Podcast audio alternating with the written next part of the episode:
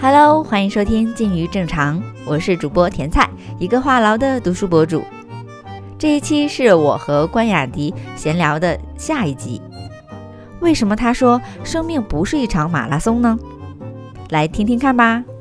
然后所以这一期呢，我们不仅是我们可能更多的就是聊播客的东西比较多，就除了就是某些主播可能会听之外，我觉得还是就是我原来那些爱好读书的那些听友们，他们可能通过这期呢，你你会知道，就是现在做播客的都会有哪些人，然后他们是。从就是什么样的一个初心，然后播客的很多的不同的形式，可能大家之前听我的那个那几期哈，我现在只有十几期的节目哈，呃，是那么一种感觉，但是呢。其实还有非常多挺有意思的，然后挺有探索性的一些播客节目，也值得大家去听。然后我觉得不是说你听了这个人的就不能听那个人的，或者说大家有什么什么竞品啊或者竞争关系，我真的觉得在播客这个生态里面没有这种。就我自己都关注了一百多个的是这个。播客，但是要多听，对，就是要多听，然后多听不同的那种声音，不同的表达，甚至是对一个事件，然后甚至对一本书、一个主题，然后大家的那些表达的方式是不一样的。我想听那些丰富的这种声音样本，然后我其实还有在做一些可能的尝试，就是把一些他们平时可能。就是纯素人，呃，他们可能有自己的思考，但是没有自己的表达的平台和媒介。然后，那他们可以来我这里去，呃，就是发声和表达。嗯。嗯，可能像是故事 FM 是不是也是做类似的？我下午就是去故事 FM，就是他们那个他们主播来成都有一个活动，嗯，然后就去听一下他的。当然，他那个节目已经就非常的成熟了嘛，他有。它那制作非常精良的那种，对，然后跟我们这种野生内容不太一样。而且它甚至还很出圈，就是就听友们可能就是觉得，哎，播客是不是很小众啊？其实也不是很小众，呃，人家有一些也已经可以出圈，甚至可以去上热搜的那个程度。嗯，只是说我们现在可能还是在比较小范围的，然后传达到少数人的这个耳朵里面。但是我们不只是说到达你的耳朵就。嗯，终止了。对我们更想说，我们能不能到达你心里的某个小角落，然后短暂的停留片刻，或者说留下一点点的这种记忆？我觉得，我不是说想，只是只是为了表达自己。其实，呃，你说从其他的这种社会价值啊，或者说某种意义上，你如果硬造一个意义上，那我想到达某个人的心里。嗯，对这个野心其实很大的。嗯。一呃一定会去呃时不时的会收到反馈，会有很多人听你的节目，对他们的影响。我自己过去这真的十几年来，一直是不断的受到这样的反馈，它其实是一种是一种温暖。它其实很简单，说是一种肯定，其实我觉得对我无所谓，我都这把年纪，我做的事儿，我我自己肯定我自己就好了，真的，我真无所谓。很很笃定自我的人，对，不太需要外界对你的评价。但是反而那个评价对我来说，我觉得是一种温暖，就是你做这个事情对别人有启发，启发到他，就是我们俩之间的幸运，因为大部分人是我们我做的节目都是很小众的。你说的出圈，我觉得流量，我们我一直保对跟他保持一个比较审慎的一个关系。我当然我知道出圈就是意味着不可控，但是还是最好是你能够出圈的时候是一个自己比较能够可控自己的情绪吧。至少我们再说到脱口秀大会，杨笠出圈属于不可控，没有办法，他最后能可控的什么呢？他等于改变了自己。整个第四季他的每一场演出，我认为他都是被迫的一些，但这个被迫就打引号了，就是很无奈吧的改变了自己。他无法像以前这么去，相对而言自由的去畅谈两性关系的话题了，因为不可能了，因为他出圈了，他出的太猛了，所以我我经常这个话我说过很多次啊，就是坚决不做网红，我就坚决做网绿，我足够绿，但是我一直在，你多么烦我也一直在，你一开始不认识我，很讨厌我，后来发现讨厌的这个人他居然一直在，然后才明白哦，原来他说的真的就是他在做的事儿。而不是因为很多人一般我们都是情绪反应，嗯，我们在没有判断的时候，我们都是情绪反应。比如说我们昨天晚上很多讨论，对不对？其实慢慢的你会发现，哦，你只要一直你是网绿的话，我们说嘛，流水不争先，争的是滔滔不绝，你就一直在做事情就可以了。这是你还是你主要是为了自己，顺道为了大家。如果一上来我就说我是为了大家吧，我觉得这个有点假，你知道吧？你你那个不是不可以，就是那天我们说第二座山的问题。如果你真的找到了自己的第二座山，你真的就是开始，你就是奉献，你就是为了大家。但是有的时候我们分辨不清，所以呢，我有的时候我先不想这个问题，我先自驱力，我自己决定做这个事情能够持续下去，OK 了，然后顺道大家啊，社会也好受益，哎，慢慢或许某一天我也真正的能够达到那一步，对那是那是之后的事儿。那天子君讲到就是使命感，我觉得可能你们在探索自我的过程中，然后找到第二座山，好像那种那种使命感，嗯，我觉得可能对很多人或大部分人来说，还有一个挺漫长的一个过程。然后我现在就实话实说，在我的这个年龄段和个人阅历来说，你是九零后不嘛对吧？不是，我是八零后。啊，八零后啊，对，我不知道我的哦这个使命感在哪，然后，但是我对自我探索的这个过程，我觉得还没有终止。当然，所以我，其实我自己变化这几年变化也特别大的。对，我觉得做播客这件事情，然后也对我自己来说也是一种突破吧。就是嗯，就别看我现在还蛮能说话的，或者说我自己也觉得我是个话痨，但是我是觉得我是一个设限的，就是我自己画了个圈圈，我在这些范围内我可以跟你聊，很多范围我就不想说话。我觉得不想说话就让别人看不到我，听不到我，不知道我到底是一个什么样的一个人，我是一个怎么样的一个复杂的一个综合体。嗯，当我可以把我的一些不完美，甚至一些粗粝的一个想法，也可以去交流和表达的时候，那我觉得我正视了我自己，就是一个不完美的人。对，对我有我有可以滔滔不绝的地方，然后当然我也有卡壳的、无知的，就很多的地方。我觉得播客更多的时候比视频来说更是一种暴露和坦诚。我坦啊，诚对你为什么没有拍咱俩的视频版本？你说就不录视频了，就是是不是还要化妆啊什么？还是说比较有出镜还还是麻烦是吧？如果说咱要做视频播客的话，就是对于女生，我后来才意识到这是个问题，会有这方面的考虑吗我不？太清楚，我是因为我觉得我们不是定了这个场地吗？觉得可能拍出来不好看。对，就是它很它很压抑这个啊，其实没关系，因为我们拍的时候正反打，根本看不见环境。啊，这最多有一个全景，有一个全景大概，比如说如果是这样的话，我猜啊，可能可能这个机位就只能摆到那儿来这么拍咱俩一个全景，然后那机位都在这一侧，那就是正反打啊。但是理论上一般来说，我们可能会坐在里面，机位放在这儿啊。嗯总之，我觉得视频是能够让大家会对信息的捕捉，它会更立体、更完整。对，因为它可以看到我们的呃表情、手势，对，甚至是开小差的地方，然后都可能捕捉得到。因为这个是我们毕竟是个视觉视觉系的动物啊，嗯我们捕捉信息主要靠依赖视觉。我自己为什么要看国外的这些播客？因为 YouTube 上它会自动弹出、自动生成的字幕，呃，国内网站早晚也会这么做的啊。当然它不是百分之百准确，但对我够用了。所以我必须要看着弹出来那个字幕，它几乎是同步的啊，它稍微的延迟一点点，才能够我以我有限的这个英语的听听听译能力，你还有限的英语，我就就这么回事儿吧，就是哎，我我在电影学院读书这七年，英语都是自学为主嘛，然后处以应用为主。我呃，英语翻译中文还行，中文翻译英文几乎没戏。我写英文邮件还是可以，你让我阐述这么一个事儿，small talk 没有问题，闲聊天儿可以。聊电影领域的方面都应该没有问题，但突然你要聊一个什么图书，聊一个作者，我跟你说，我肯定聊不出什么特别那种特别完整的专业性的表达。所以你玩的是应用型的，有选择性的这个。不是，是因为我的生活决定了我的英语水平就到那儿，所以我要看这些人聊播客，他一旦聊到一些特别专业的问题，那些字幕弹出来他妈我那字儿我也不认识好吗？但是如果没有字幕，我可能理解至少少百分之二三十。所以说你看，我们还是要辅助视觉，呃，加上听，然后再看他的肢体语言和他们的神态，我去理解他这句话。呃，那些英文字我就算都认识，他真正的表达的情绪是什么？所以我是要看的。那那啊是因为你看的是那个英文播客，然后啊毕竟我国内其实一样们对啊，国内其实也是一样，国内，比如说你的节奏感的变化和你大概是否这段儿，大家就能看得到，比听觉更容易捕捉到，哎，这段儿他们俩聊的走心不走心，是不是在聊进去了，还是在尬聊？这个对尬聊敷衍，一眼就看出来对，啊，就更容易。我觉得如果是有一个镜头的话，可能对两个人的专注力和那个什么要求更高。呃，可能对对一般没有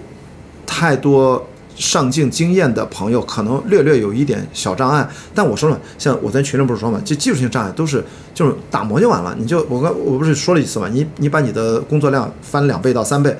就夸夸夸就练出来对，我觉得你有一点就是靠靠数量，然后先去打磨自己的技术。哎，你说哪件事儿咱不是靠数量？哪件事儿，对吧？任何一件事儿都是靠累积。我就从来不信你天生就会，除非你是超级天才，那个不讨论的。咱都是普通人，智商水平基本是一样的，完全就是看谁真正的花时间稍微的累积的多一点。我是希望能够快速累积，我慢慢就知道我想做的播客的领域大概是适合最适合我，以及最能够把商业模式跑通，可以健康延续下去的那个方法。我现在还不是那么清晰呢。对，我觉得你是在探索你自己风格的一种形式。嗯，对我们这种选手来说，呃，可能纯粹的这个音频感觉更自在、更啊，明 safe。白。对，我觉得也是，因为我遇我不是我也说嘛，我说有嘉宾，因为他是做幕后工作的，他就说算了，咱就不录视频。我说也好，因为只要因为我在乎的不是视频，我在乎的我双板是心流，甚至都不是内容。对，就是是不是真正能让你觉得啊，咱们今天聊完了，感觉心情变了，感觉这不一样了，而不是咱俩为了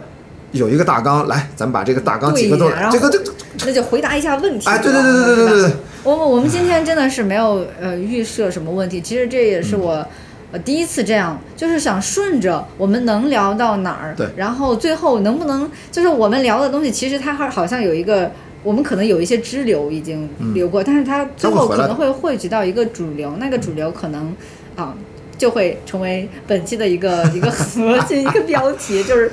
对硬硬硬小到一集播客节目这种随波逐流的这种 flow 的感觉，刚好也是 flow，但是大到我自己真的切身感受我的生活。哦，对你本来不是想聊什么生活方式，你说我都忘完全忘了。然后生活，我就觉得我反而随着年纪的增长，倒不是说自己老啊，我觉得还没那么老，但是他反而就是越来越明白，我就我们就叫顺势而为，就是随波逐流，在我看来是一个积极的词。随波逐流，我觉得对我一点完全不是 negative，完全不是负面的。我觉得随波逐流，你才能够去找到顺势的那种跟自己能够相对更从容的生活，面对生活那种状态。以前是什么呢？以前我们都是打鸡血，我要改变自己，改变这个世界，巴拉巴拉巴拉这些，对吧？我要其创造什么？我觉得不是。尤其是现在比较流行的就是，呃，大家对自我是是有一些探索，但是更多的是说，呃，要去比如说改变从原生家庭里面的那个自我，你然后你要呃怎么去提升你的那个认知，但是提升完了之后，他是要干嘛呢？其实很多时候又流向了一个达成世俗上的成功，比如说如果你创业，你要成为成功的人，对，如果你是一个内容创作者，你最好成为一个就是流量的，这就是昨天晚上我为什么跟呃叫孔老师是吧？我一直跟他想去彼此澄清的，就是我们不要轻易的认同和 follow 一个，哪怕是听着像常识一样的一个东西，我们还是可以给一个问号。比如说，第一，剪辑，我们说为什么可以不剪辑？当然，呃，咱先不讨论那些实在水平还没有过门槛儿那个问题啊。不要老抠这个问题了。对，第二就是他说，网络内容都是一样的，最终都是头部如何那个如何。我觉得是事实，某种程度是这样，但是实际上，我觉得我们是不是可以换一个角度来看？不一定你要 follow 一个非常单一的一个评判标准，你完全只需要把自己做明白了，反而没准你就是最大的受益者，而且你会活得很好。呃，当然，如果你跳出来看，你不见得在你的那个价值观里面你站到一个很好的位置，但是问题是，你明明可以，我我经常说就是长板理论，不再说短板理论。我觉得你就你本来是什么样子，就是说你说原生家庭，OK，你原来是个什么样的男生女生，你可能有一些什么样的别人看来是缺点，但是你如果如果把它转化接受自己，成为自己的特点，甚至把这个特点，因为别人没有嘛，你有嘛，你把它怎么能够找到它应用，找到它跟自己相处，找到它跟自己的生活、工作、学习、进步相连接的点，把它变成你的特色，其实可能未来就会成为长板，而长板只要足够长，其实对你自己其实就够了。然后我们不用非要加入到一个社会化的大军当中，不用非要一个叫千人一面的那种感觉里面，你好像觉得我对社会才有贡献，我对家庭父母才有交代，才对自己算是一种意义。我现在越来越觉得，我真的希望是千人千面，就每个人，你把自己大概知道自己本来是个什么样儿，你能不能把这个样儿放大就行？当然，不好的东西咱要修正啊，咱不是说缺点要放大，这个当然肯定不是这么聊天儿的，就是你大概知道大概是一个，比如说，呃，你喜欢文学，你喜欢读书，你喜欢分享，你就把这个东西放大。其实你已经在做了，我觉得就可以了。你做这件事情，你不是因为大家都做播客，所以我做播客吧。我我其实想反对的是这个，因为你你天然你就适合做播客。其实像我，我真的是发现了，接受了自己。我除我比起电影制片人而言，我可能天然太适合，但是我也很适合做制片人。你你是一个聊天型的选手，你在任何地方都可以开始聊起来，所以就是话痨适合做播客，对，适合做播客。那你就把它放大，对，把它放大。只是说，比如说我们是野生的话痨，然后你这个是经过长期的一些职业训练的一个专业话痨，我觉得有这种差别。其实刚才我想回应一下你刚才这段，嗯就是我对一个一个说法还挺赞同的，就是大家对呃某种常识问题或者是大问题要保持这个警醒。是，对，比如说，就像我们就是做一个，比如说很多人还是把，比如说我们主播理理解成一个嗯自媒体、嗯一个内容那个创作者吧，觉得做自媒体你一定是、你要当网红要变现的，嗯，对他觉得这是一个唯一的路，对，我但是从来没有这么认为。其对，难道一定是这样吗？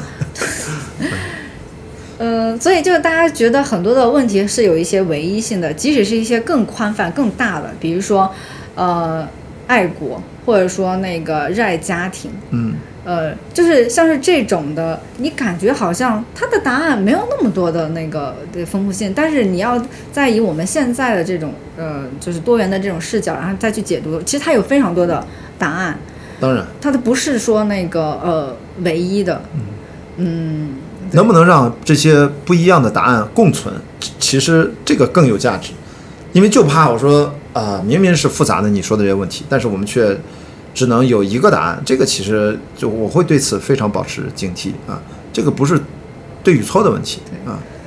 对，就像是那个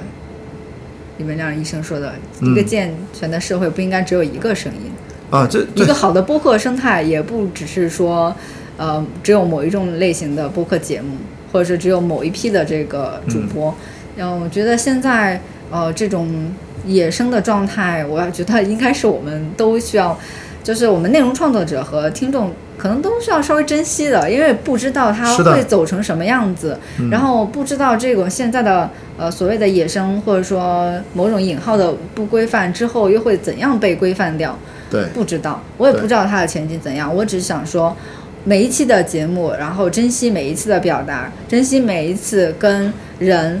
呃，当面或或者是那个线上对话的这种机会。对所以就要，呃，怎么说呢？就是此刻，我经常说此刻才是最重要的，其他没有那么重要。大家抓紧时间去做自己想做的内容，因为你不知道这个事情它不是个理所当然的。就很多人，我甚至因为我跟子君，如果你你通过对话，你会发现我们其实经历过一些生死的边界啊，可能我也好几次差点也都回不来，对吧？你反而是不会那么像以前那么恐惧了，就是你大概知道。你如果那样，你多走一步可能就没有了啊。然后你就知道，如果没有了之后，其实很多事情就都没有意义了。因为我如果如果，当然我这个是很笨的方法，我们俩都是很笨的方法，用极限运动真的要去体验。其实这个事儿当然可以通过冥想、通过内观、通过纯思考、思想实验的方式来假设这些问题，得到这个体验，来自我。呃，提升吧，完善吧，这么说，那别别别说升级啊，别说什么，所以所以我觉得这个是大家我们追求的一个，让自己专注于此刻。比如说今天可能今天不管有什么工作啊，呃，不是一点你要走嘛，对吧？在这一刻，现在这个对话，可能对你我是最重要的。对，啊就没有其他事情可以干扰、影响到我们是的，当下的这个。其他的事情那是后面的事情。然后我们我不会是认为说，呃，今天这个对话是为了啥啥啥，后面是做什么铺垫要干嘛，完全不知道。呃，只有这样的话，而且还有一个就是。结束了之后，那我们再去做下一件事情，那个事情是重要的。我觉得我们就是活在这个此刻，这个此刻。所以那天我说嘛，此刻我的此刻，我都认为没有那没有像别人有那么大的借鉴意义。其实你自己的那个此刻是最重要的，慢慢慢慢这么积累。所以这个做做内容呢，我希望跟不同人的聊天，我会发现我聊的内容是不一样的。我一开始也有过担心，那可能啊刚好是因为遇到的你要人不一样，对话的人不一样，我关注的东西不一样。比如说，其实之前我们呃画过那个那个关于户外极限运动，我对这个又不是特别的对感兴趣，我只是觉得。把你们当成了传奇。嗯，对我在看一个传奇故事，那它跟我之间的这种呃其他的这种链接和那个。这种共性在哪里？因为我已经看到了这种很强的这种差异感，我就想说，我们在哪些地方可以是有共性和共情共鸣的？嗯，呃，那我们就今天很自然的流向到了现在这个地方。但是你很多时候其实也在呼应到我想关心的问题，比如说你刚才讲到了这个恐惧，因为做户外极限运动的你们是经历过，比如说大生大死，你们好像在经历某种大开大合的这种人生，像是。呃，恐惧最顶尖的恐惧，可能就不是说如果我们平时的对不有不安呐、或者对未知或者搞坏的事情的恐惧，很多时候就已经是面临到呃死亡、濒临死亡啊，或者是很很多这种极限的这种恐惧。是你们已经经历过恐惧的更高级的那些考验了，是不是更多的已经看淡了这平时的这些？比如说，就是这期节目搞砸了又怎样？或者说明天你要去从事另外一个新的一个一个一个一个方向，跟甚至是跟一个你没有特别准备好的人去对话。嗯，如果是我们普通人，包括是我的话，其实我会有一点点不安。昨天的时候，我其实还是有一点点小的。呃，特别是早上醒了，一看，哇，昨天晚上都聊了些什么呀？是不是会更加不安？嗯，对，会有这种不安，觉得哎呀，其实对，就是对这种搞砸了，或者说对没按自己的这个计划，没按自己那种完美的那个目标达成某件事情的这种这种不安和焦虑，我觉得是大部分人的一个、一个常态。但是。我从今天跟你聊，包括之前看你这个线下录制，我就觉得你这人是不是没心没肺，心大到不行，就根本就不 care 这些事情。哎，我是不是回答过我是一个心很大的人？我说我你不能拿拿你来当我，我是不是那天回答现对我就？是印象很深刻，就是你自己的这种心大就。就有点像我们就是山东老话里面说，这个人没心没肺，然后哎，你山东哪里人我是淄博的，啊？那也不远啊，淄博离青岛稍微有点距离，对比比对潍坊是要远很多。呃对，中间还隔着个潍 坊，对对对，对对明白。所以你看，你刚才几个关键词啊很重要：一，你提到了恐惧；二，你说到了焦虑。首首先，什么是恐惧？恐惧是焦虑到最极端的情况下的一种表现形式。那就恐惧又来自于大部分时候源于未知，所以我们经常缓解焦虑，或者说跟焦虑如何相处，我就借用这个李松蔚老师，我那天开场白说到，他是北大心理学博士，不是我的观点。我其实是个不太容易焦虑的人，虽然我经常感受到焦虑，但是我心大就过去了。没想到跟李松蔚聊完了之后，发现这是最好的处理方法，就是焦虑本身它是本来是一件好事儿，它是一种推动力，就像紧张，肾上腺素。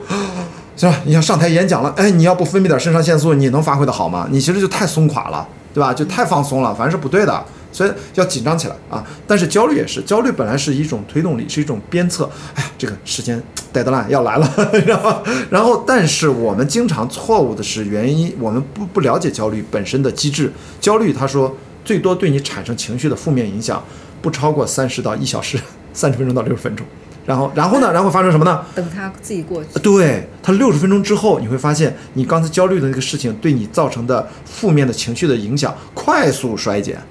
所以呢，有的时候你需要做的是什么呢？不要在特别焦虑的时候，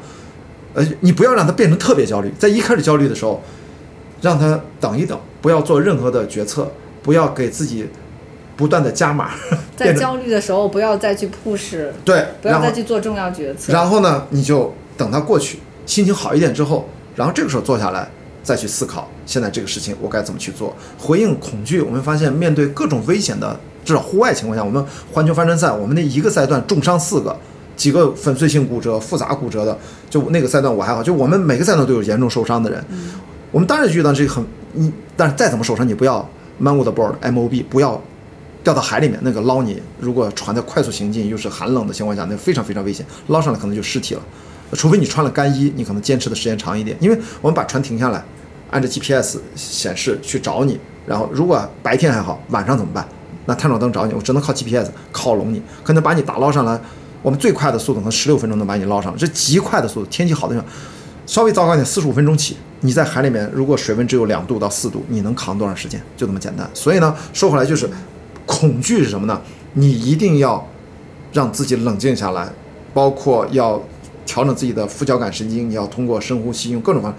然后你要去思考，因为大部分的时候恐惧，我们生理上会造成的几种反应，就是呃化学物分泌失衡，直接导致呼吸急促，脑子一片空白，严重的身体僵硬，一动不动，叫懵了，这真的懵逼这个词儿就这么来的，恐惧嘛，一动不动，你连逃跑都逃不了，因为你不能动。因为我们进入到一种生理上的一种假死的状态，你们会默认认为假死是最安全的啊，吓呆了的吓呆了的。其实那个是一个自我保护，所以我们只有通过反直觉训练。所以我经常推荐我身边的朋友，他们都有自己的小朋友，从小时候就要做身体对抗，身体对抗所有的这种综合格斗啊、复杂的体能训练啊，特别是团队运动啊、棒球啊、足球、篮球啊，既有配合又有对抗。它实际上都是一种反直觉训练，包括拳击、格斗更是反直觉因为大。家比如说遇到危险会觉得要避开，而不是说呃，实际上你要就是有这个危险，那我还要去去呃。呃呃，应该这么去讲，避开都需要避开的能力。你其实通过训练是要获得这种可以身体实时根据你的判断，呃，不是预知，是能够让身体实时配合大脑的判断做出反应的能力，也就是说你能逃跑的能力。就是身体和大脑它的那个敏锐感，它要协调统一，来。对对对，大脑给个指令，身体马上给出反应。大部分的时候，我们大脑啊太可怕了啊，跑跑跑不了了，傻了，你知道，腿软了，你看是不是吓到腿软？嗯，有这种。我就说咱们，我就瞎说嘛。我们说极端情况，在国外或者哪儿啊，吃着饭呢，突然进来一个恐怖分子，拿大刀片，甚至拿着枪，嘎嘎嘎。那个时候，很多人就是懵了，所以只能就死了。但实际上，我说要从小训练这种反直觉的能力。我们的直觉很多时候是我们的弱点啊，我们要去对抗它啊。比如说你刚才说的拳击，一般人帮我一拳打过来，你有就是你会躲，会往后退，然后会会闭眼啊对，你知道吗？你看一个乌眼青，乌眼青都这么来。所以拳击，你看或者搏击，我我是学过大概一年半的啊呃散打啊，叫自由搏击啊，哎不是自由搏，是散打。然后呢，你会发现教练最重要就告诉你，一定要知道看他的身体的移动的趋势、肩膀的变化，就知道他是伸左拳还是右拳，他髋关节怎么转的是摆左腿还是右腿，正蹬还是侧踹侧踢。然后你马上要一定要睁着眼睛，其实正视了它，不但正视，有的时候呢，在极端的情况你要上前，为什么呢？比如这个拳打到这儿，因为我要打打你的脸在这儿，我要这么打，但是你会发现你突然把脸往前往前靠个十几公分，我这个拳到这儿，哎就没有劲儿，这儿没有劲儿了，而且它打不出去了。所以其实这些都是经过大量的反复的训练，都是些反直觉的。你为什么要敢往前呢？因为你知道，在有些时候你往前比往后是安全的。当然，你往前，在极端情况下，我们应该是往后转头就跑啊。但是我们是指在格斗当中，为什么要往前？往前才能啪啪啪啪上。你如果一那是因为我们是有规则的，是一种体育项目训练。如果你一旦往后的话，别人刚好蹦蹦蹦上拳上脚，你越往后退，他那个距离感，他成他来控制距离了，所以他怎么打你都有效。所以你要破除这个距离，他想这么打在这儿，那你就要往前，然后啪啪这么一个互动。所以你的步伐是最重要，这些东西都需要大量的反直觉训练。包括我自己用这样的理论，我去自己学单板滑雪的时候，同样遇到很危险，我摔过一次，滑高级道，我第一次上高级道。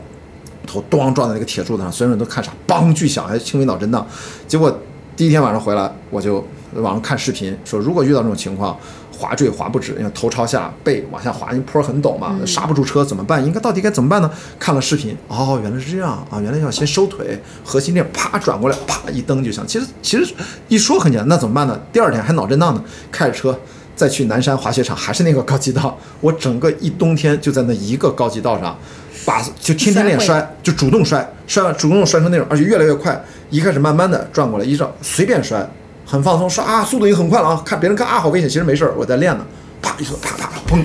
滑雪场的人都懵了，啊对对对怎么回事对每天都来摔一次，每天都来摔 n 次。所以我想说的是，你恐惧的东西，本质上，作为我一个极限运动爱好者，我的角度，可能跟极限运动肯定是有点关系的，啊，也跟认知有关，就是你必须要直面恐惧，必须要拥抱它，不然你就被它支配。所以有一个电影叫斯蒂芬金的小说改编的，叫《It》，叫叫叫什么《It》叫什么？也拍了第二集，叫叫突然想不起来那个中文名儿。它就是那个小啊小丑回魂，那个小丑就是你内心恐惧的一个化身。所以，如果你战胜了自己内心的恐惧，你会发现那个小丑再也吓不到你了。我觉得这一点就没有办法，就是你要 get over it 这个方法就是反复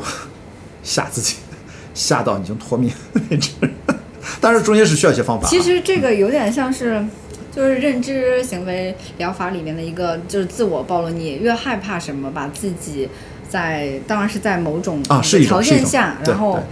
暴露在那个地方，对，后来发现也没啥，对，就后来发现没。啥，对对对。但是这个我们说的，它是一定要有一套方法、一些技能。所以说，在体育运动，除了我刚才说团队协作和身体对抗之外，还有一个就是你相对来说复杂运动，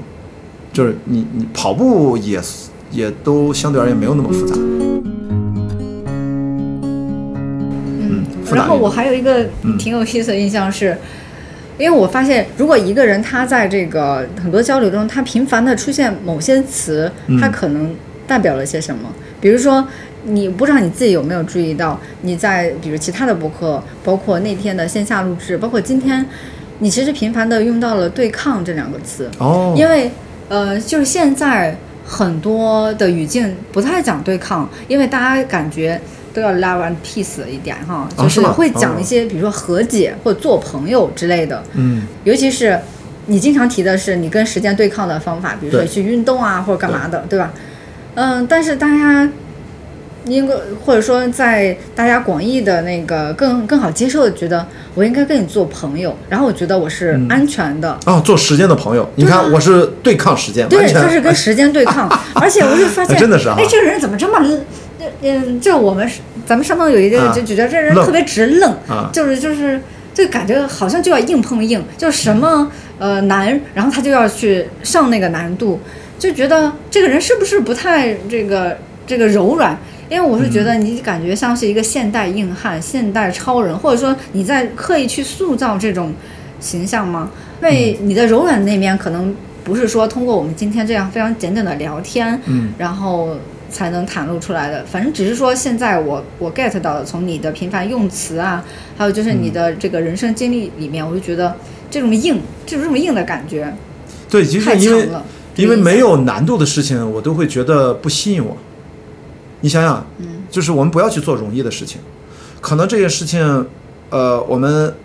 呃纳西姆塔勒布啊，很畅销书作者啊，这个呃范崔若啊，他不提到嘛，就是、就是纯纯没有风险啊、就是有稳定回报的事情可以做，超高风险、超高回报的事情可以做，中间中等风险、中等回报的事情不要做。我觉得我是非常认同他的这种，虽然是他的风险投资的啊对冲基金的一些管理的一些理论，我觉得对于普通人的生活是一样的。所以呢，我自己其实就是要有一些我自己非常的游刃有余的一些事情，能够给我带来一些持续性的回报。对我来说，比如播客其实就是，它对我来说就应该不是那么难，但是说我会故意把它设的目标比较难啊，比如说一千个小时啊，两三年去完成啊。那么还有一些，我觉得极限运动对我来说就真的高风险高回报，当然这个高回报不一定是商业的啊，但为了你做得好的话，当然也会有商业的，但那个高回报可能更多的就是对大脑的改变，我觉得就蛮好的，所以一定要去。对抗的原因就是我们希望能够留下来什么，因为生命就是那么几十年，那么我们做电影，从小对我影响最大的当当然是电影，不只是运动啊，其实就两件事情啊、电影和运动。电影最后我们一百二十多年以来，我们哪怕看七八十年前的电影，它足够经典。比如《乱世佳人》嘛，一九三九年，对吧？到现在多少年了，对吧？哇，这七七十多年了，所以我们依然会觉得是经典。我还不用说那些艺术杰作，那《乱世佳人》当然是经典，但是它是一个当年他就是票房冠军。当年他买这小说的版权费支付的四万美金还是多少，我忘了，就已经是天价。但是据啊说现在、呃，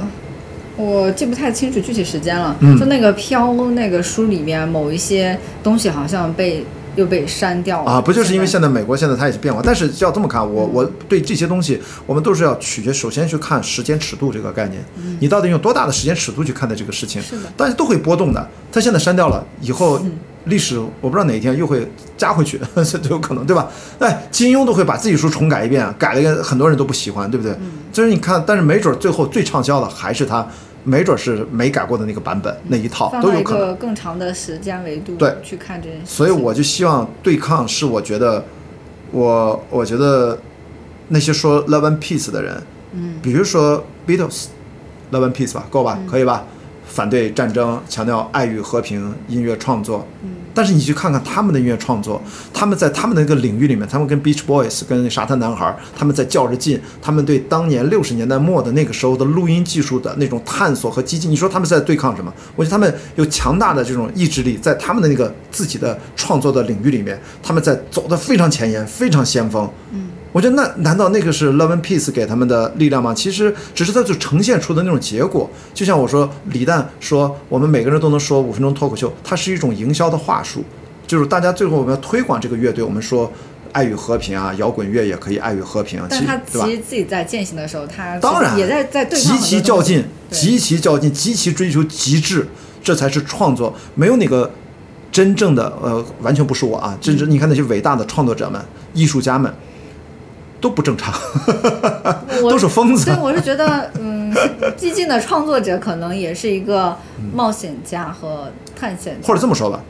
嗯，我经常说那个概念就百分之二，一个人是否愿意成为那百分之二人当中的一员，或者说努力的加入到那百分之二，因为这个世界本质上，人类文明的演进、社会的进步，可能就是不到百分之二的人做出了百分之九十八的贡献，它都不是二八理论，是二九十八理论，因为真正的普通你要做百分之二吗？我希望，我知道距离很很遥远，但是不重要。我有了那个目标，我有了这个认知，它指引着你做事情的标准、方法和态度，心态就变了。为什么这件事情大家会觉得像你刚才说什么硬和柔软，我就可能没考虑过这个问题，因为它因为你定了那个目标之后，其其一定会直接导致相关相关的有些其他的问题就变得特别特别不重要了，就不考虑，比如说我在北京买个房子这个事儿，就对我变得特别特别不重要了，对。我根本就顾不上想这事儿。对，我是觉得啊。你就是属于那种自我强大到可以把很多东西列为不重要，因为你知道。啊，咱们都是山东人，知道山东里面有很多习俗，是吧？尤其到了某个年龄，啊，比如说体制对内啊，这个你有个体制内的工工作才像是个上班是吧？呃，不过我们现在干的这些自由职业的就不是正经工作。还有就是，你到了年龄，你是不是得结婚哎对？对对对对对对吧？然后这个到了你要焦虑的问题了 我其实不是很 care 这件啊！事情。你看，你看，你看，你也很强大嘛。对，就是我们自己得笃定一些东西，才会不会被那个就是外界的这些框框，然后去去限定住。不是说这个年龄就应该做他们以为的要做的事情。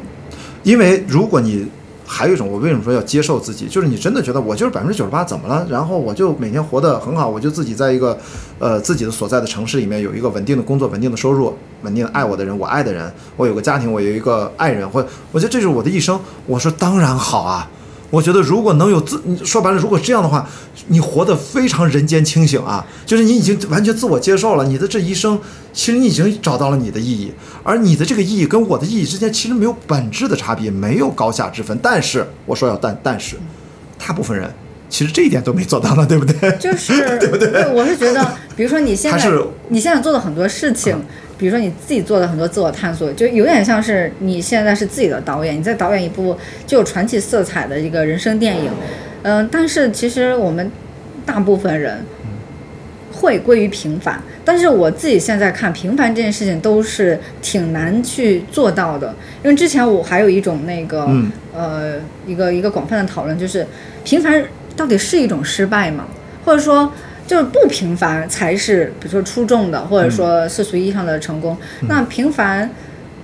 到一个什么一个程度，然后大家觉得哎这个人是一种是是过了一种失败所以是跟意义有关的，所以说这些是意义决定的，你自己自己的寻找的意义决定的，这不是别人决定的，是还是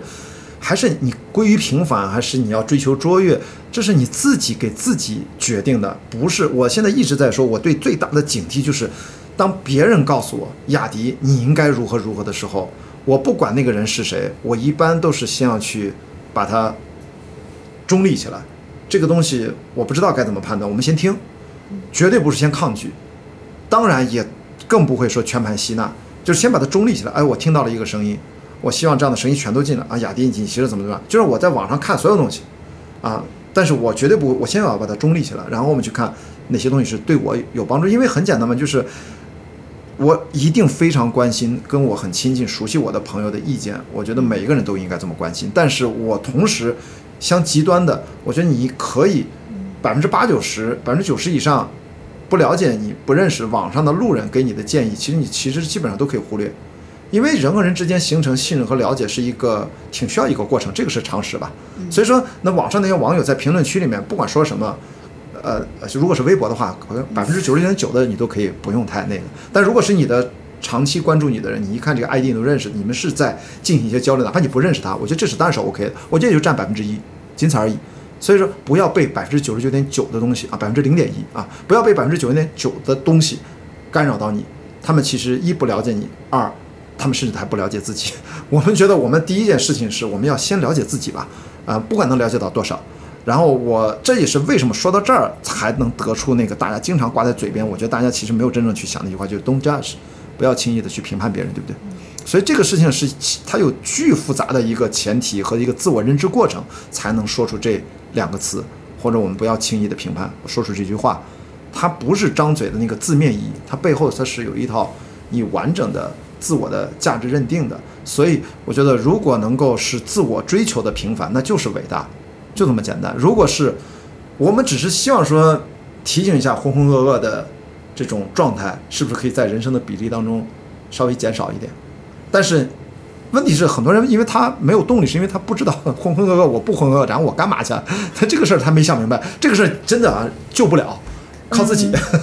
多听多看，多听你的播客，多听我的播客，多受多听我们多受启发。对，嗯，我想就是还是要接你的那个话茬。你刚才有说，有些人甚至连自己都不了解，就可以去随便的去榨取别人。对，嗯，你知道现在有很多书，嗯呃，打的那个营销的呃宣传语都是呃你要成为你自己，然后要做最好的自己，是啊，或者说要去发现自我。但是，呃，我觉得这件事情好像也并没有那么的容易。有的时候，我觉得它好像也不是一个呃特别漫长的过程。对我来说，很多时候我发现我自我的觉察和改变，可能真的是在某个事件的触动之后的一刹那、一瞬间，真的改变我。可能过去有一些呃，就潜意识里面的一些一种沉淀和积累，那我还不知道。嗯但是真的发生一些事情之后，我发现，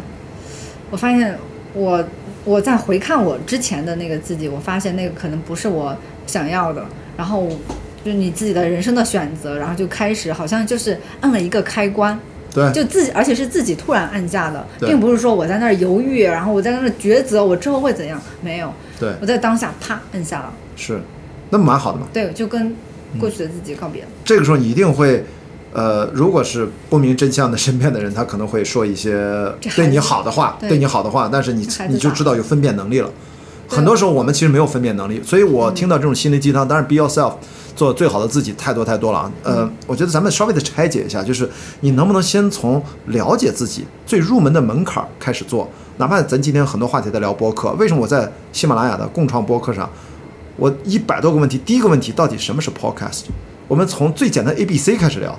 而不能像昨天群里面一样，可能其实我们后来发现聊的大家其实不同角，我们说的都是自洽的，但是因为角度不同，所以呢，我觉得从自己的角度先了解自己，我的优点。我的擅长，像你说，比如咱俩都还挺爱聊天的，可能我是战术性话唠，技战术性话唠，但不重要，就是这些点不重要，重要的是你看到没看到，你认知没认知到，你就把它摆到这儿，呃，就就是最简，你诚实不诚实，你善良不善良，就最简最简单的问题，你是否对对别人有爱，你有多大的对别人的信任，你对自己的能力的边界的认知是否准确，有没有高估、尤低估，其是了解自己这件事就情，了解自己，除了自己，比如啊说给自己，你像是列 list 一样列出这些。我之前其实还做过一个尝试，就是呃，让身边的朋友，然后去用某些词来形容你，或者说用他们印象。我发现嗯，天差地别，甚至是完全觉完全得，这是我吗？对对对对对对。我就是别人眼中的你嗯和你认为的你，真的有的时候就是差别能不是一个人的它。很重要，也不重要。嗯，如果是第一个话题，了解你自己，它真的没有那么重要，它是一个，它甚至是一些错误的参考，因为我们说的是精神指向，它为什么重要呢？重要是如果你在做社会性活动的时候。比如说，我经常说跟张小北说，我们十几年前做了一个节目叫《每周影评》。我们跟张小北其实最重要的一点自我认知，那个节目里面你看到的关雅迪和张小北，虽然他们都是各自的名字，但是张小北是个笔名啊，没有人知道他叫张勇，这个名字简直是平凡朴实无华，你知道吧？但是所以说没有意义，所以叫张小北。就是我们要知道，我们是你看到的，是我们扮演扮演出来的一种捧哏逗哏、互相怼的这种一个角色，他跟生活当中是不一样的。在那个节目里面，张小北，你知道当年他的网名叫“金牌打手张小北”，他是非常犀利、敢说敢讲的。然后我在生活呃，我在那个节目里面是比较温和的啊，所以那个塑造出来的是也是真实的一部分，或者说是一呃面，，或者我们认为在那个场景下，因为他在那个空间里面，他有自己的表达，我有我自己的表达。我们发现，在表达过程中，我们就慢慢的形成了这样的一个有趣的这样的一个搭档的关系。但是回到现实生活，张小北因为大量的做第三方的工作，他现在可能又不一样了。我说是当年啊，他做预告片制作公司，然后他都是乙方。他其实对人都特别温和，特别友好，都是跟大导演、大的公司去合作。最早我们也是我们俩也有过合作。其实他是很 nice 的一个人，但是现在他也做导演了，怎么样？他可能性格也有新的变化啊。咱先不说，我就说，但是我在现实生活当中，可能跟现在没有什么。我是逮谁不是叫直，不不叫怼啊，不是怼的意思，而是说我说话非常直接。在那个节目里，我已经很客气了，但是在现实生活当中，就像今天一样，我说话是非常直接。其实十几年前、二十年前，我说话也是这样。也就是我想说的是，如果我看我对自己的了解，我显然会认为，我主要的时候在生活里面，绝大生活的时候，我是一个非常尽量简单、纯粹、直接的一个人。但是呢，我也知道这也是我真实的我。我在做一个节目的时候，我需要在节目的一个形态下，那一刻我们需要一个形成一个什么样的呈现的一个关系，我们可能会做一些改变和彼此的适应，但这都是我。但是我想说的是，这个时候别人的评价很重要，因为别人要看这个节目。我们做那个节目，毕竟不是那个那么自恋的一个一个东对，西。是让别人看。但是如果你自己涉及到自己的人生思考，未来你要平凡还是要进百分之二，那个时候别人的评价真的不重要，你自己对自己看清楚自己。如果你自己你罗列都罗列的，你发现啊，怎么还不如他罗列的那个东西？你注意，这里面可能是个陷阱，就是说你可能看到了一些自己想象成为的样子，别人刚好说出来，你会特别陷入到了一种自我满足。其实你可能没有那样哦，所以说别人夸你不要听太多，要不然你真的信了怎么办？对吧？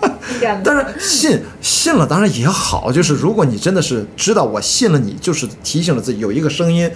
我信你是因为我要鞭策自己，谢谢你对我的夸奖，转化成我的动力，这是好的。但是不好的还有另外这边一个声音，就说，啊，你看，没想到我是这样的，哎呀，我已经这样了，哎呀，所以我现在就可以不怎么怎么样，那个就糟糕了。所以呢，我说，对于了解自己，你还是自己的判断，我觉得占绝对性主导啊。别人的东西啊，别人对你的评价听一下，听一下。呃，但是如果你要做一些社会性行呃行为的时候，社会性的这种，你要在做事的时候，别人的评价很重要。你要成为一个呃公司的职员，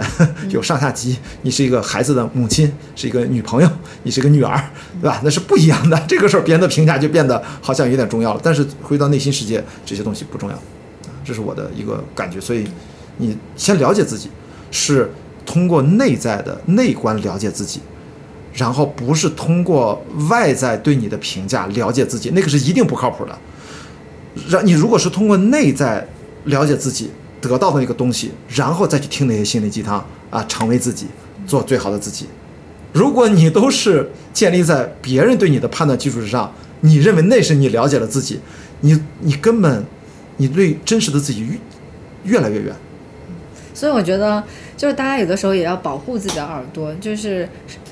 比如说听我们播客就是一个很好的时机，但是对于有一些呃别人真的是其实对你没什么特别意义的这种价值和评价，你可以关当然要关关注啊，当然，对，我们我们捂住耳朵，我们其实哪怕从佛学的角度，他也是这么提醒你的：我们的非礼勿视，非礼勿听，就是不好的东西不要让它进入你的大脑。包括我们或者换一个角度，我们不说佛学，我们就说，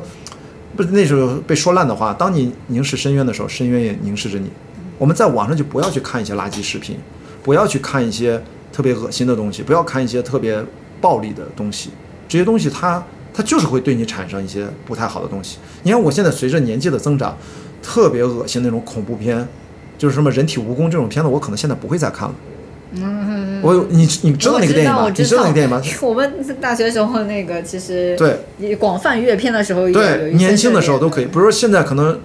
贞子这种电影，可能我我我我可能恐怖片刚好不行。其实刚好说到这一点哈，我我觉得有一点点嗯微妙的这个嗯不太一样。嗯呃，就是大家对比如说这种视觉化的一些恐怖的东西，比如说食物啊，像是那个电影啊，甚至有也有一些书，呃，包括线下不是也有那种像是。有点像娱乐商业行为的一些鬼屋等等等等等，你说它是不好的东西吗？嗯，就是就大家怎么看这个恐惧、恐怖它的一个实体化的一个一个呈现？因为我们内就是心对，你是你怎么去看恶魔？就是你、啊你就其实就是觉得你是怎么去看人性这件事情？嗯你真的是要完全摒弃人性的那些恶，或者说一些极恶吗？或者说你要跟他保持怎样的一个距离？嗯，我其实我之前就是纯粹到了我完全不看恐怖片，我只看美好的东西。但是我发现你看多了太多美好的东西，有的时候就会有点陷入呃陷入到一种呃天真的虚幻，就会觉得、呃就没有那么多的。恶啊，或者说大部分是善呐、或者说真的恶，或者说恶意来的时候，你没有抵抗它的能力，因为你没有经历过那种，比如说那种训练，或者你平时不看它，突然一个这种恶的东西，然后到你身上的时候，其实你你有点卡我不太住，嗯，所以我就觉得嗯我们不是说完全要去。就是就是挡住眼睛去不看它，有的时候就是决定了我们要怎样去看它，看多看少还是看它哪哪几个方面。昨天真的读书会我们就聊到了这件事情，嗯就是恶魔，嗯恶魔这个这个东西，因为快万圣节了嘛，就是恶魔。它对我们现在的这个现代人到底有什么样的影响？不管是说从过去神秘学啊，还有宗教学的那个那那那种那种视角，那就现在，比如说现在现在小孩子们，他们、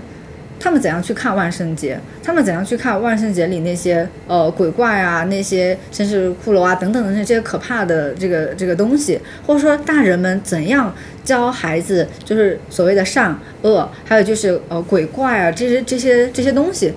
呃，它其实不是说那个完完全的什么玄学啊，或者说更难懂的那些东西，它其实是非常现实的。你怎样去解释这个恶，不管是它实体的恶，还是说是被塑造的、创造的这种恶，我觉得不能再像我之前那么天真的，就觉得无视它就当它不存在，而是要去正视它。但是至于说你要不要去凝视，比如说你要去钻进去，那可能。也可能在某个时候被被反噬到，这个我不知道。因为你说的是两种情况，一种是人性上的恶，这是一种我们一种复杂的人性和道德的纠缠的一个标准的恶；还有一种恶魔，你说的是关乎于底层情感的一种恐惧状态，我们会很害怕它，它基于我们的想象，我们内心可能有，这是一种人的基本情绪之一啊。然后你说的影视娱乐的电影的这种。恐怖片相关的，它更多的是一种在一定适度的安全限度之内。要知道，看电影的过程，它是有一个释放，你不觉得？呃，是安全的释放。我们首先要确认，我们进电影院这是一个安全的、舒适的一个环境，我们去体验一场冒险、刺激、惊悚、悲伤、欢快，包括恐惧。前提是安全的，所以这里面我们当当年在大卫柯南伯格拍的那个叫什么什么什么游戏，ex existence Z，叫什么叫什么什么游戏，他讲的其实最早的，我觉得是我看到那个人他提到一个最重要的边界，就是当你如果有了那种入侵式的游戏体验，你其实已经失去了那个安全的前提边界，你人成为，比如说你成为了。电影的一部分，他那个里面讲的是人成为了。游戏的一部分，你在游戏里面死了，你就死了。如果你在你成为电影的一部分，你在电影里面出现了。意外，你就是坐在影院里面那个状态，你也就实现了。意外。我跟你说，这个事情是一个命题，是很可怕的。所以说，你说的宣泄，它的前提一定建立在我是一个安全的环境下，我看的是一个二维的一个影像的投射，那个影像拍的比较逼真，给我营造了一个感官体验。我在一个安全的限度内的对于恐惧的释放，这是可以的。但是这个度呢，随着技术的发展，本质是一个技术伦理的问题啊，这块儿是别说中国了，全世界都是相对来说前沿和空白的问题。我们会随着进入式的 immersive 的这种产品 AR、VR、XR 这种出现，我们该怎么办？我们现在都是美好、美丽新世新世界的想象，但一旦出现恐怖的东西，我们是沉浸式的恐怖。万一眼镜突然忘了摘不下来了，或者忘了自己在戴着眼镜，怎么办？那个对内心的精神创伤，对整个的身心的损害，那个像游戏的暴力程度等等等等。因为现在游戏也是在电视上看，你不会觉得恐怖，它又不会从电视里面出来。但如果是沉浸式的怎么办？我觉得你说的这个问题是，但是呢，我们从生物学上如果去回答它。我当然不可能回答的很准确，我只是说让我联想到一个生物学的角度，就是我们人为什么会疯了，是因为这事儿跟大脑的运作机制跟睡眠有关。我们都知道眼动睡眠是我们做梦的最重要的时间，是吧？REM 对吧？然后那个时候实际上是大脑某种上打一个不不准确的比方，大脑在放松，因为我们保持清醒是很辛苦的，我们必须通过睡觉让杂乱的我们上千亿个神经元，天天各种在组接各种脑电信号，你它完全是随机的。在这种情况下，你必须让通过睡眠，用让大脑奔放的去自由的释放的这种形态来达到一个放松的作用。为了是什么呢？为了让我们在睡醒之后保持清醒，可以约束住大脑。所以这也是为什么佛学经常要捕捉自己的念头，其实很像的。那么什么是恐惧？为什么要说睡眠这事儿？你会发现在处罚刑犯最残酷的一种刑罚不让他，睡觉。不是不让他睡觉，当然是一种比不让他睡觉更直接的，把他关到一个没有光的黑屋子里面，比不睡觉还快。很少有人能够超过二十四小时，就是在完全黑暗的剥离了你的时间感，哦，自然你睡不睡觉已经不重要了，人就会疯了。人因为就无法再去，如果他没有有过正念，没有过这种非常强大的各种的自我训练、打坐 meditation，那这种情况下，人就会特别容易就疯掉。在那种情况下，你大脑里面所有可怕的想法都会蹦出来。所以我说反过来讲，这种恶魔啊，实际上我们更多的是从生理上，从脑神经科学的角度，从睡眠的角度，然后我们聊的实际上是一个人在清醒的状态下的一个投射的问题。如果我们把睡眠和清醒的整体人的一天二十四小时的完整的状态来理解恐惧，我们会感觉特别不一样啊！这就是我现在觉得我们看电影从来都是在清醒的状态下去体验那个恐怖片。实际上最恐怖的不是恐怖电影，最恐怖的是我们疯了。你对这个世界失去了一个感知，因为我们说实话，我们这个世界说是虚拟的都可以，因为我们对这个世界感知，你你长这样，那是因为我们视觉信号翻译过去，让大脑告诉我你长这样，世界是这样，我们不知道，我们不知道啊。所以关于恐惧这个事儿，嗯，我觉得是有我们现在科学一定的一些发展阶段是可以给出一些结论的，所以这个结论是跟传统的呃宗教，特别是佛学相关，它是互相契合的。也是我刚才说了，非礼勿听，非礼勿视，就是如果你觉得这个东西对你是一个巨大的考验，你要管理好自己的信息输入的端口，你要大概知道哪哪些东西我好像会干扰我的心神，会让我半夜做噩梦，可能会的，你就应该就是信。息的介入，你要有啊非常多的那种控制开关，你自己就是那个综合的控制器，你要去决定。所以这就是为什么我们前面讲了这么多，我经常会说一句话：我为什么在网上非常规范自己的语言？我从来不在网上骂任何的脏字，就是因为，因为我们从认知的角度，最基本的道理就是一切的暴力都是从语言的暴力开始。你要在微博上，在社交媒体上。哔哔哔，我们就这种国骂，哪怕是这种语气词，我们都尽量。我在网上敲文字的时候，都要把它去除掉。以及我看到这样的，比如评论区里面，只要有任何的这种阴阳怪气，或者说骂别人或者骂我或者怎么样，我直接会删除加拉黑。就是切呃，不但要不看他，要切断他跟我的联系。就是，除非你换个小号又来找我说，那这种概率很小，因为我说了我是网绿，不是网红，没有这方面的保护自己。对你不但是保护自己，实际上也是要，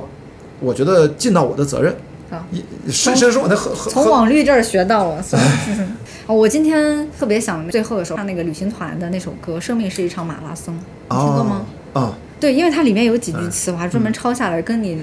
跟你的那个经历，包括跟这些我们聊的东西还挺契合的。呃，我亲爱的脚步，我亲爱的孤独，我亲爱的拥有和虚无，在生命这场马拉松的旅途。嗯，他说的特别好，我是完全认同的。但是我只是如果要较真儿的话，嗯我们经常说的一句话，我个人说过的，但是在我的之前跑步的节目里面经常说，就生活不是一场马拉松。正好是相反，你知道为什么嗯吗？当然这个是较真儿啊，是因为我们对马拉松的概念，我们跑步的人指的都会脑补出一个画面，嗯就是一条宽阔的赛道，都是公路，然后成千上万人一起出发，然后你争我夺，最后还有名次。如果你一定要问我，我说生命，如果用他这个理讲，我给他改变一下，就我就百分之百认同说，生命是一场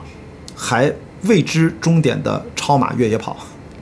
而不是马拉松。马拉松太单一了，有四十二点一九五，赛道明确，终点明确，还要排名次，还要上领奖台。这太难了。生命是一场不知终点的超马越野跑，这个难度。难所以说未知系数都蹭对蹭升级了。这才是我最感兴趣的。如果我们把它嗯简缩成一句话，我们我宁可相信海伦凯勒那句话，就生活是一场冒险，要么它就什么都不是。